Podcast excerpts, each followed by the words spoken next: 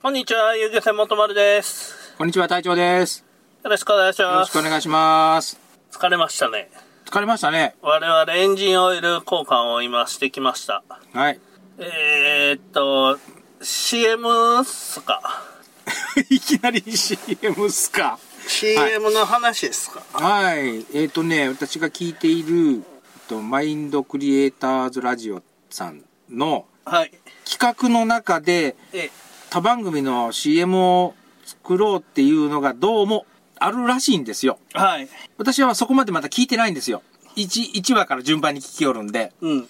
えー、とね、今月の配信で、どうも、先ほど言ったように、えー、と、CM、番組の CM 作りますよっていう企画があったっていうツイッターを見たんで、はい。じゃあ、ちょっと、まあ、どうせ当たらんじゃろう。でも送っちゃれって言って送った結果が昨日来ました。はい。はい。応募されたラジオ番組が何本かあったらしいんですけど、最初は1本だけっていうあの企画やったらしいんですけど、全員、全部のラジオ番組を作ってくれるっていうことにななりましたっていう連絡が昨日ありました。ですから、うちしか応募してなかったと。いや、何件か応募してると思うんですけど、あの、返事、応募ありがとうございましたっていう返事は見たんで、1本は最低。自分ら以 外に。じゃあ日本やけんもう、 全部に送っちゃろう って。日本しか来んかったけん日本でやろう。それこれどっちか選ぶようになったらまた、そっちの方がめんどくさい。ああ、そうか、そうかもしれんですね。でも、ああの番組結構人気があって聞きよる人多いからな。でも、ラジオやりよる人がどうかでしょう。うんそれを聞いとるかどうかでしょう。我々は何もせずに、すべてお任せしますって丸投げして、CM が一本作ってくれるっていう、とてもいい企画やと思って応募したんですよ。うん、そうなんですよね。 勝手に俺が。僕は、事後報告で、焼肉食いよる時に聞きました。はい。えっ、と、エンジオイル交換した後のね、焼肉の昼飯食おうかって言って食った、食ってる時に報告しました。はい。はい。だから、まだ、去年の3月までしか聞いてないんで、今回の本放送、その、自体もまだ聞いてないから、一体どういう企画かっていうのは分からずに応募したんです。ねえ。そういうことです。はい。で、その CM が、どこで流れるんですかえーと、マインドクリエイターズラジオさんの方でも流れるし、で、条件の中に、の一つに、釣りラジオプロフェッショナルの中でも、一回は流してくださいねって書いてたんで、一回は流します。じゃあ、毎回流します。はい。頭か、ケツか、真ん中か、ケツはミスるけんね。あ、ミスるね。ミスるね。頭で行きましょ頭うで。。はい。どんなん作ってくれるんやろいや、まあ、あーそれはわからんっすよ。う。もうすべて丸投げのお任せにしましょうか。そうっすね。そっちの方がいいんやないですか。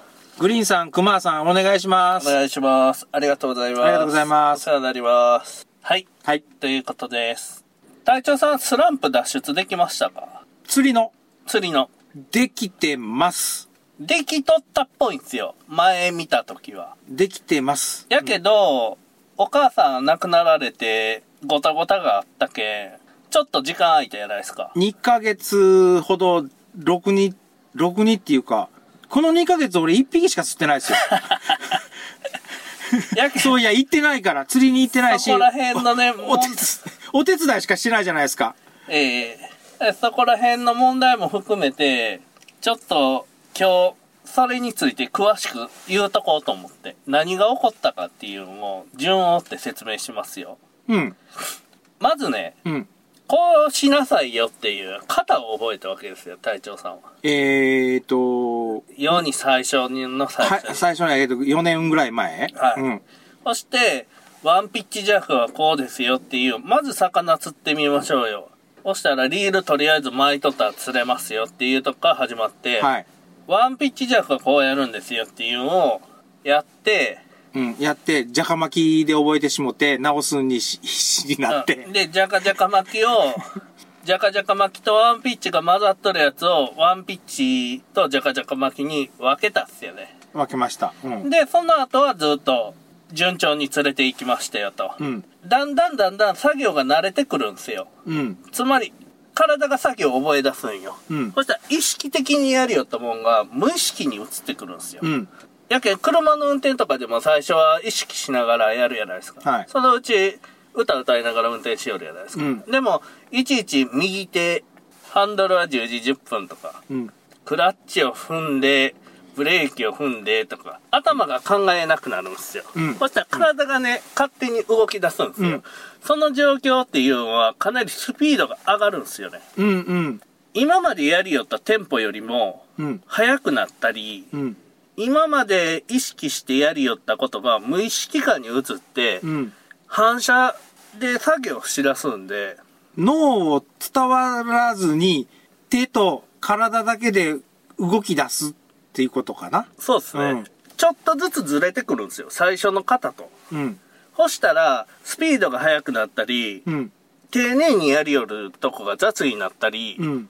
何らかの弊害が出てきて、今回隊長さんの場合はバラシが多くなったよっていう問題が出ましたよね。去年の頭ぐらいから増えましたよね。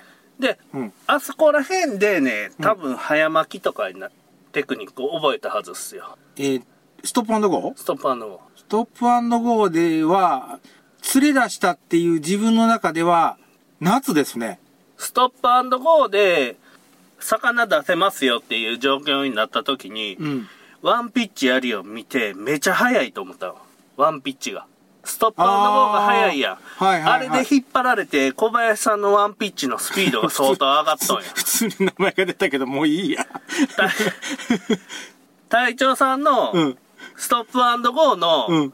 ストップアンドゴーで魚出せるようになった後のワンピッチのスピードがめちゃ上がっとったんです。えっ、と、リールの巻き速度巻き速とか、シャクルテンポとかも。ああ。速かったんですよ。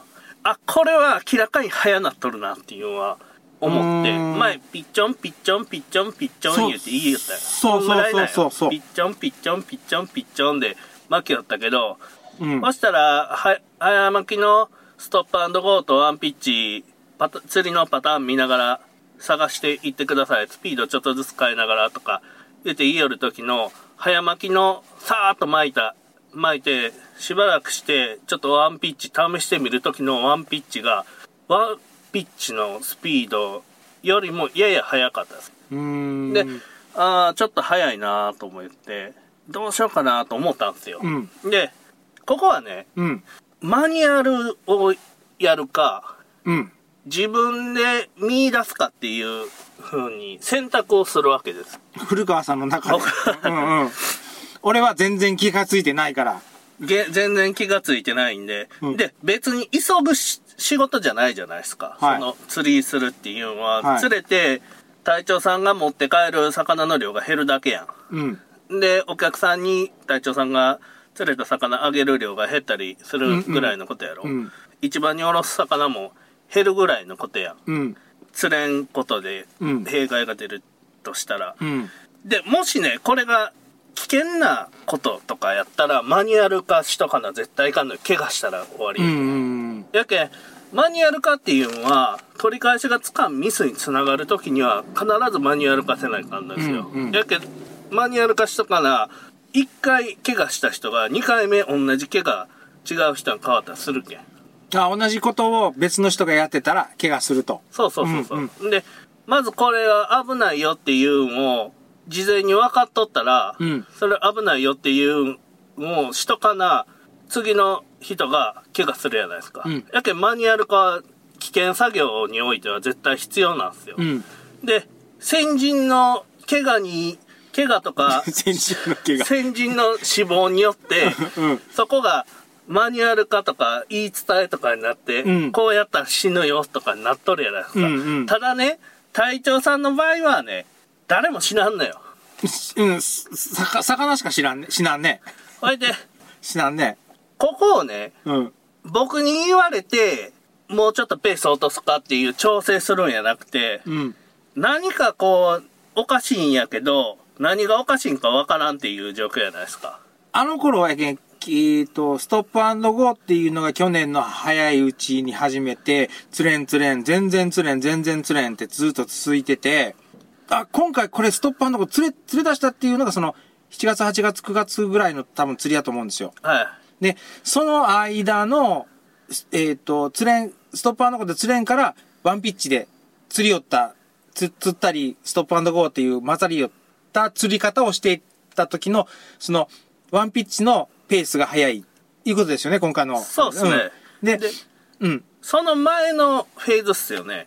ストップアンドゴーする前のフェーズっすよね。前うんその時にもね、うーん、ちょっと早いなっていうのは思いよったんですよ。うーん。で、バラシがちょっと出てきよったぐらいのタイミングなんですよ、それが。うんうんうんうん。酔った酔った。ふ古川さんが、バラシが多い、バラシが多い言って、しかもあの、底の方でのバラシが多いって。うん、で、ん見よったらね、やっぱ意識的にやりよったとこから無意識に移ってきたぐらいの、無意識化の作業の中で、バラシが多かったですよ。うーん。見よる限り。うん。で、僕はそれを気づいとって、うん。ちょっとスピードが速いなっていうのは、なんとなくは言いよったけど、うん。もっと遅くもっと遅くとか、までは言うてなかったんですえよ。うん、聞いてない聞いてない。うん。で、これは、今、型を覚えとるじゃないですか。うん。型、型通りしたらできよったよっていうとこでしょ。 うん。今、こう、平均台を歩きよるとこなんですよ。その、型を覚えるっていうの は。その肩覚えら横のね、うんうん。とこに落ちた時に、うん調整ができないんですよ。もうちょあっーとゆ平均台は狭いから。そうそう、もうちょっとゆっくりやなとかいうのが、わからんのですよ。おもう落ちとると。戻って落ちるやん。こう全体像が見えたらね、うん。あ、 もうちょっとゆっくりせんと、魚の口に入らんなとか、うん。調整をしながらできるようになるんですよ。次のフェーズでは。うん。やけん、あ、弾いたな、もうちょっとゆっくりにしてみようとか、うん。当たってこんけん、ちょっと早めにしてみようとか。うん。なんかスピード変えてみようとかいうことができだすってその一個の型があるやないですうか、ん。うん。釣りの呼吸1の型覚えるやないですかうん。うん。 で釣りの呼吸を1の型はできるんやけど、うん1の型の全体像が見えてないですようん。スピード変えたりスピード速くしたり遅くしたりもうちょっとワンピッチでもジグが横に行く速さ変えてみようとかストローク変えてみたスりとトかローク幅変えてみようとかいうところまでが難しい。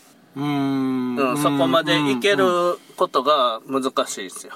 うんでね、ジグパラのバーチカルショートの150やったか180か忘れたけど、 180。うんこれで統一してやってみようって言い出したじゃないですか。うんあここでも一個ゴールやなって思ったんですよ。うん。僕が最初に言うたと思うんですけど、うん。ジグ何使っても一緒っすよっていう話したと思うんですよ。してました。一緒なんですよ、僕はうん。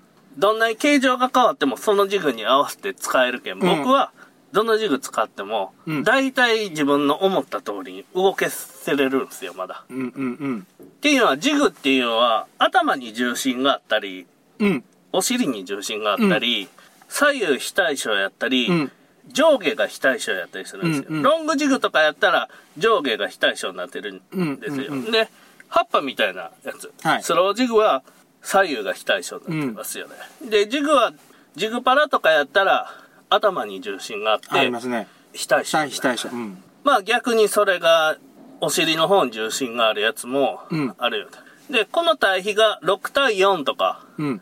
7対3とかなんですよ、うん。で5対5とか、うん。 5対5やったらまあセンターバランスですよね、はい。っていう風になったんでだいたい軸見たらリア重心の方がしゃくりを大きくせんと飛ばないんはホーライナーで分かってるじゃないです かはい。はい。普通の重りね。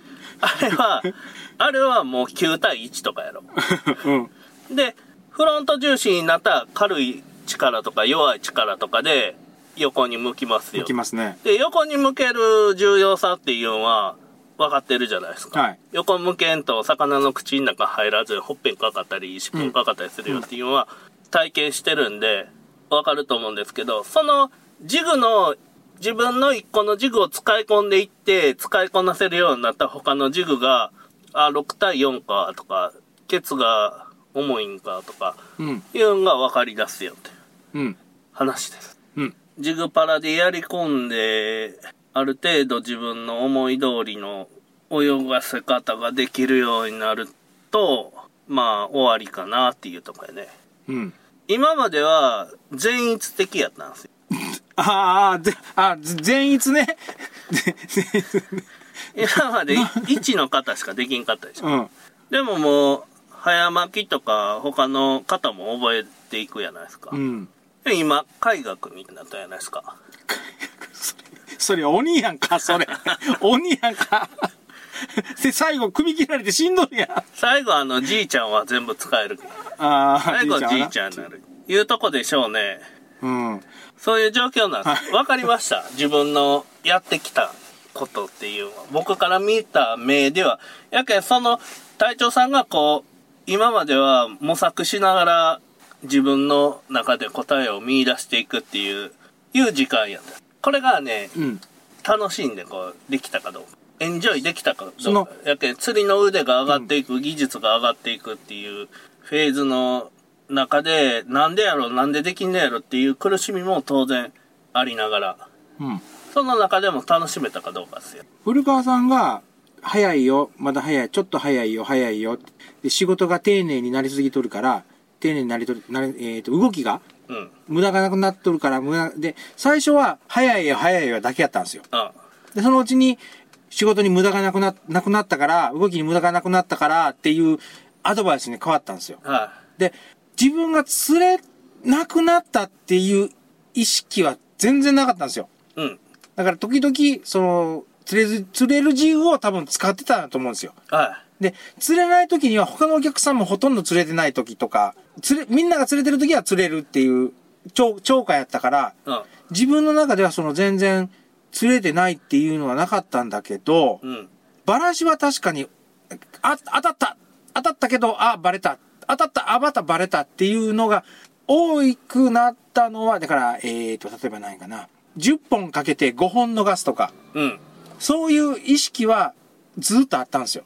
ばらしまくると。うん。もう小林さんやけん、どうせばらすけん網いかんでええんやないかとか言おったけんね。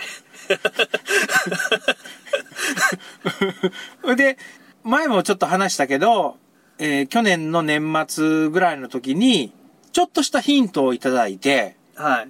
別の方から、まあ山台さんですけど、ええ山台さんからヒントをもらって、ええ。で、自分の右巻き、えー最初は左巻きで釣ってたのを右巻きに変えて、うん。で、右巻きに変えた時と、左巻きで巻いてた時の、できてたこととできてなかったことはい。があったんですよ。はい。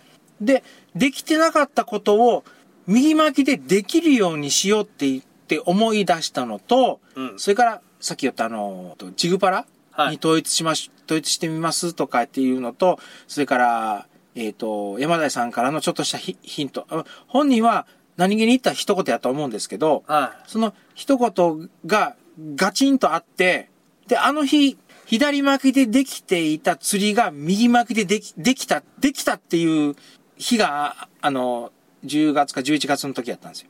感触があったと、うん手応えがあったと、うんそれからは、あ、もう、できてるできてる。で、ジグ変えるじゃないですか。ええ重さ変えたら、まあちょっと重いなってぐらいあるけど、必要な重さでジグパラがなかった、なかったから、他のメーカーのジグを使ってやったとき、やったときに、ジグパラの動きと全然違う動きをしてったっていうのが体感で分かったんですよ。ああええっすねで、それがどうやったら、そのジグパラと同じように動き、ひえーしゃくったり、ま、なんかいろいろしたら動くんだろう。で、あ、こうやったら動けた。でも、違う。違う、これジグパラと全然動き違うっていうのが、で、それでも釣れ釣れるのは釣れるんですけど、はいそれがその10月か11月ぐらい。これがね1年目の人はうん。 1年目の釣りしかできんのっすよ、うん。まあ隊長さん4年か5年目やないですか、はい。まあこれこんなもんっすよなかなかいいけないんですよここまで普通の一般の方っていうそもそも船に乗る回数が少ないからとか。少ないし、んそこに到達しとる人が周りにおらんとそんな世界があるのがわからんやんなんであの人あんなにゴンゴン釣るのっていう人がおらんと。そうそうわからん、目標がないもんね。あ、今日はこういう仕様やから、これを釣れんかったら当たり前やで終わってしまうかもしれないっていう。そうですね。で、問題起こってますよっていう、問題定義をうん。してあげた方がわかるでしょうん。問題ないと思うやん、やっぱ。うん。当たったバレた、当たったまたバラしたわ、って。ああ、結構当たってはくるけどなとか言うんで終わってしまうんでその自分の問題に気づけんまんまっていう場合もあるうーん。だけどその問題に気づいたら改善するっていう次のステップに行けるんで、うん成長するからうんうんうん。でそのまんまの人おるんすよやっぱ、はいそいわこゆるで今回の俺でいくと、早巻きのままで自分の過ちに気がついてない人そうそう。そのまんまのひ、そのまんま10年とか20年とかやるより人もおる。 うーん。だけど、まあ、そっから、なかなか気づけないですよ。第三者的に見たらわかるけど、自分がこう、どこが悪くなっとるとか問題が起こっとるっていう状況に気づけない場合があるじゃないですか。俺がそうですね、今そ回こがの。難しいんですよね。うん。自己改善っていう。やけん、そこのきっかけさえあったら、1年か2年ぐらいはかかるやろうなと思ったんですよ。うんその、一発目で干したワンピッチジャークの型ができましたよっていうとこまでは、うん。隊長さんの中で体感としてどれぐらい釣れるかっていうのはあるんですよ。俺の中でうん。うん。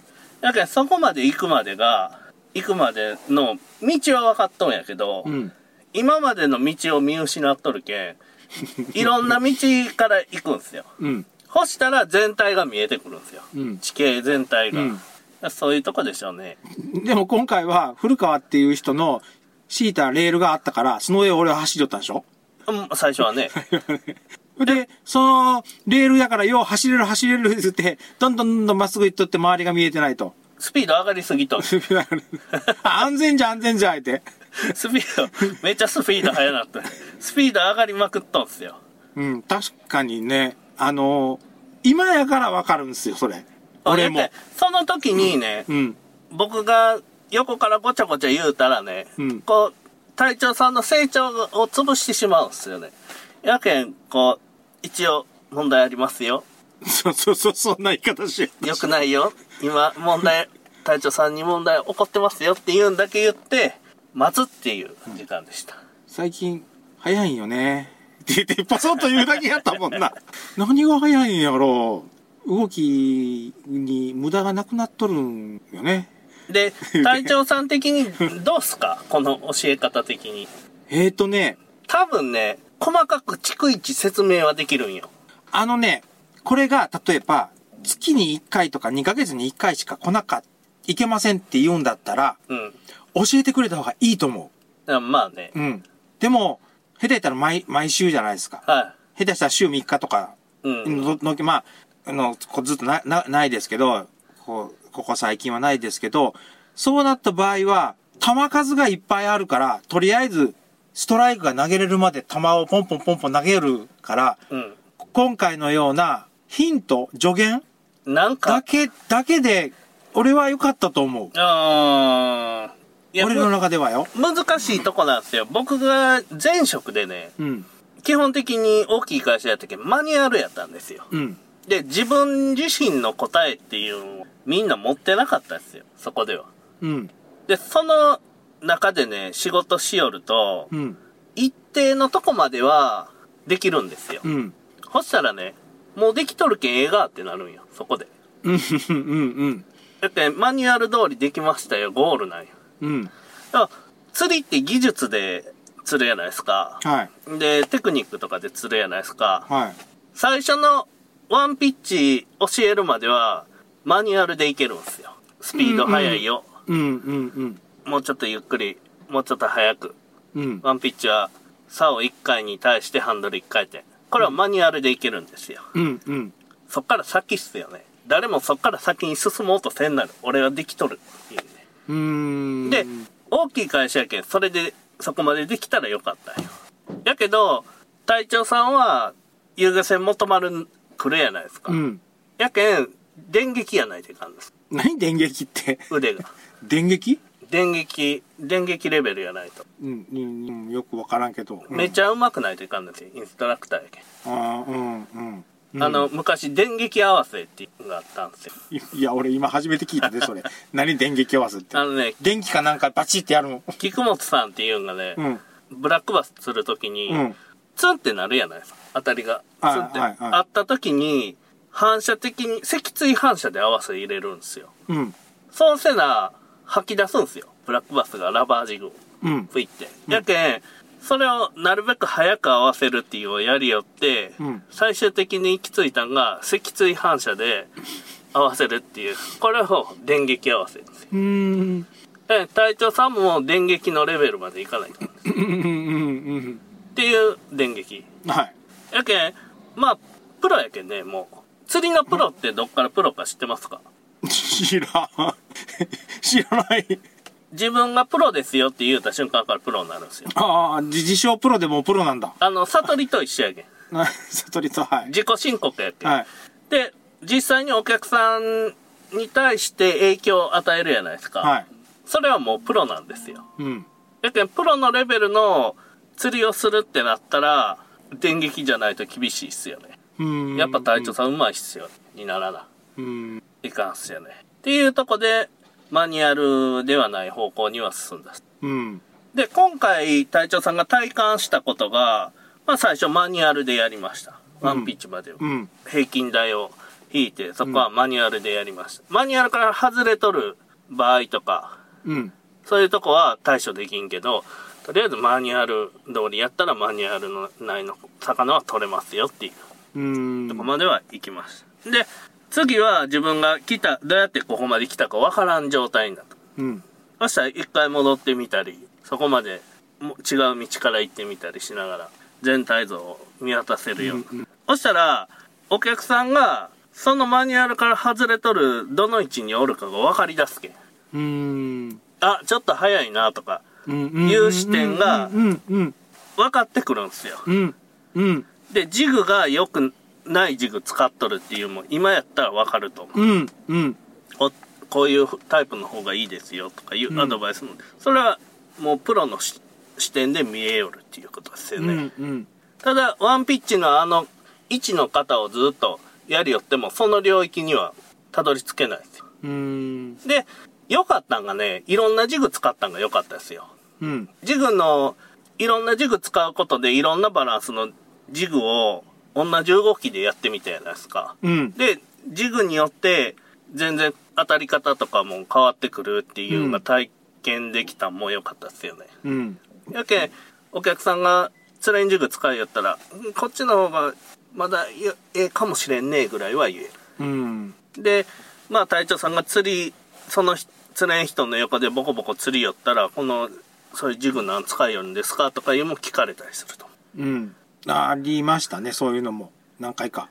だけどまあそういうとこなんですよ、んえーそういうとこでまあプロの釣りができだしたよっていうとこかなうん。だけど、ジグ一つで本当さっき言ったけど、1の方はい ?1 の方、釣りの高級1の方はだワンピッチジャークですようん。それで釣れ、釣れやすい、釣れやすいっていうかな、釣れる、それ向きのジグも、ジグもあるし、うんそれ向きじゃないジグもあるっていうのは、やりやりよるうちに、竿の手応えっていうか、しゃくった後の、戻るまでの、た滞空時間っていうの何言うん えー、っとね、ゼログラビティの時間やろ。そうそうそうそうそう。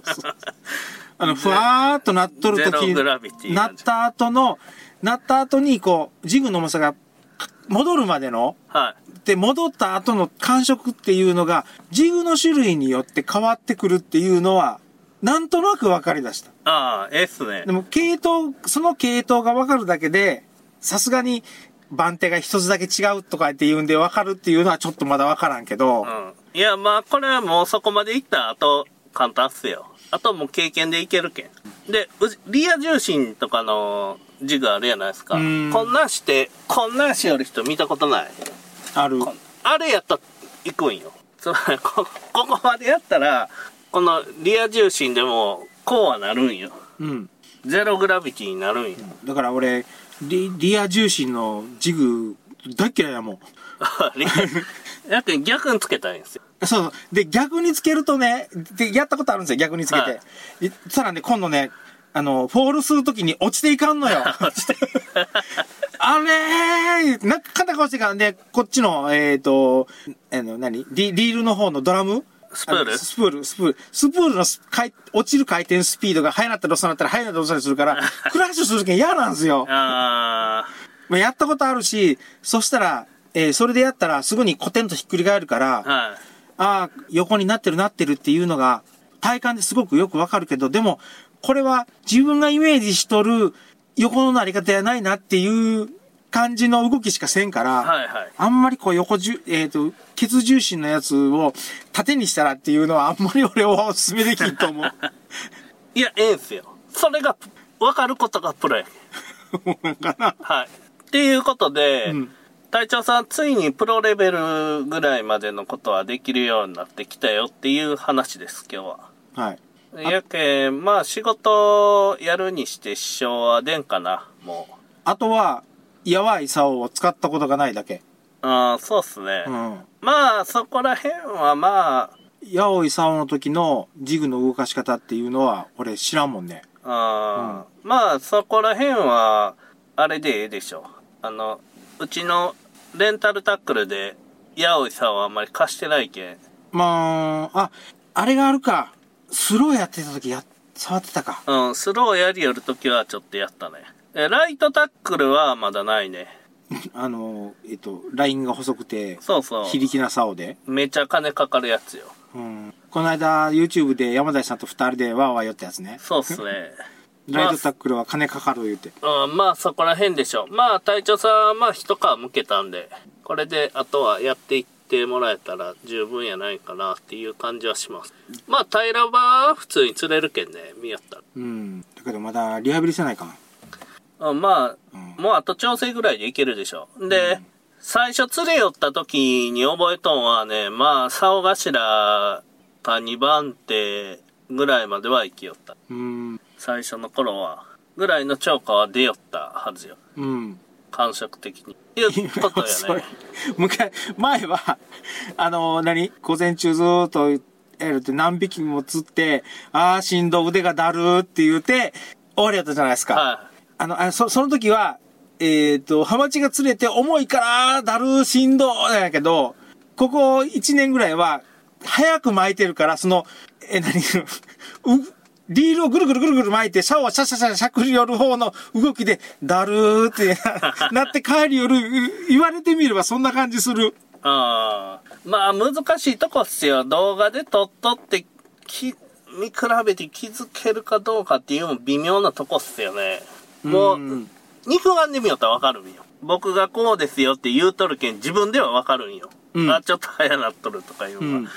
あそれを生温かい目で見つ、見守り続けて、うん待ってたまに小言言うっていう方法。うん、うん、を今回取りました。んマニュアル化したら簡単なんやけどね、うん。ちょっとマニュアル化じゃ伸びが一定のとこで止まってしまうなっていう。だから自分の中で問題点を把握してないから、また元に戻るような気する。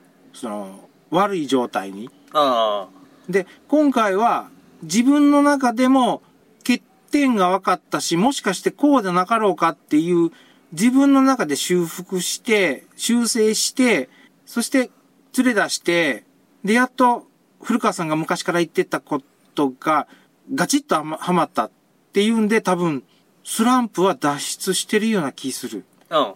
やけんそこでどう取るかっすよね。それをスランプって取るんかな。その、僕からしたらこう通過点なんですよね。徐々に上手くなっていって、で、まあ、型通りできだしたな。あとは、自分で調整できるかどうかっていうとこを、まあ、今回やっていって、うんうんまあ、調整できるようになりましたよ。はい、卒業っていうだけの話ですよ。うん。やけん、型だけ、型通りにやりますよっていうのは、マニュアルでできるんですよ。うん。型作りなさいよっていうのはマニュアルでできないんですよ。うん。えー型作れるようになるまでは、自分のもんにはできてないですよね。うん。型自分で作れるよっていう風になったら、ちょっと外れとっても、うん。道から外れてもすぐに戻れる。あえて道から外れて戻れるとか、うん。応用も聞き出すし、できることが全然増えますよ。うん。型なしっていうのは、その、型をね、できてない状態で、我流でやること型なしっていうんですけど、型破りっていうのは、型をできるようになった人が、型の中じゃできんことがあるけん、七の方とか、全員がやったでしょ。 あれは型破りなんですうよ。ん うんやけん、そういう型破りが自分の中で隊長さんも次のフェーズでできるじゃないですか。そう型破りフェーズですよ。まあ今、うん型固めていって、んう今ん、既存の型を固めて、うんその中で、ちょっと、ここがもう一つ足らんなっていう部分が見えてきたら、うん型を破れる、破るために自分で型を作らないかんなるけん、次。で左巻きまあ最初言ったけどひ最初は左巻きでやっててで今も左巻きでの竿があったりした時に使ったりししたら左巻きの時にはできとんですよその自分の中のそのえっ、とイメージっていうかなのワンピッチワンジャークというかできてるんですできるんですよはい。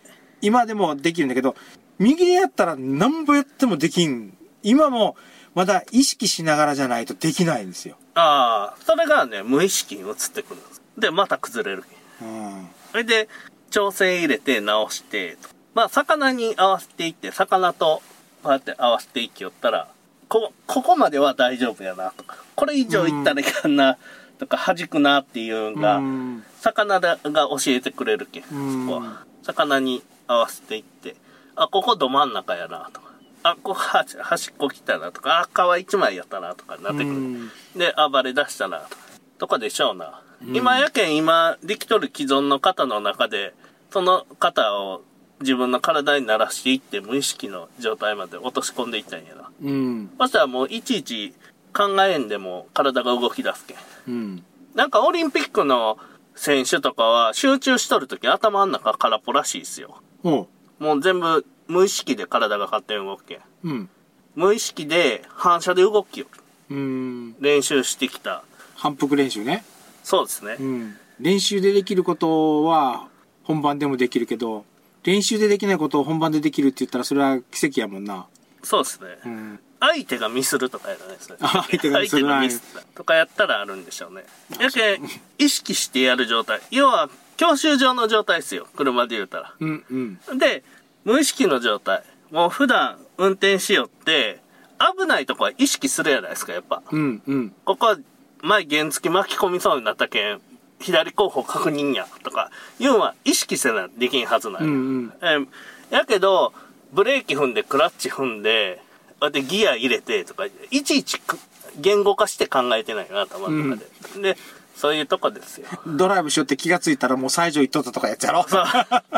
そう あれ、信号いつの間に過ぎたんぞっていう時がうんあるもんね。怖い怖い思って。やけん無意識の中でやるんですようねん。あまあ、無意識のとこまでお落とし込んでいって。で、意識してできる領域、無意識の中でできる領域っていうのを、境目をなくしといたら、うん人に説明できるんですよ。ん意識でできたら人に説明できるけん。うんで無意識でしかやらん人はね、説明が流し場になるん よ。置いた球をポンとかなるんよ。そギュれッと来たやつはバーッと打ったらええんじゃ ない それは流し場や。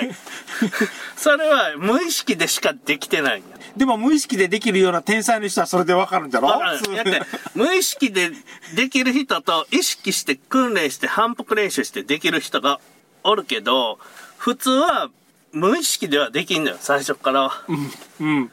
やけん、長島は無意識なんです。あ、来た球ポーンっていうのは、無意識の説明やけんあれ。うん。自分の中、意識してない。来た、あ、たま、反射で動きよるだけやけんあ れ。こうやってだけん、あの、や、夜間触って熱とか言って、言うときに、で、引っ込める動きと同じなんですよ ね。原理が、ん長島は。うんつうことで、はい。さよなら。さよなら。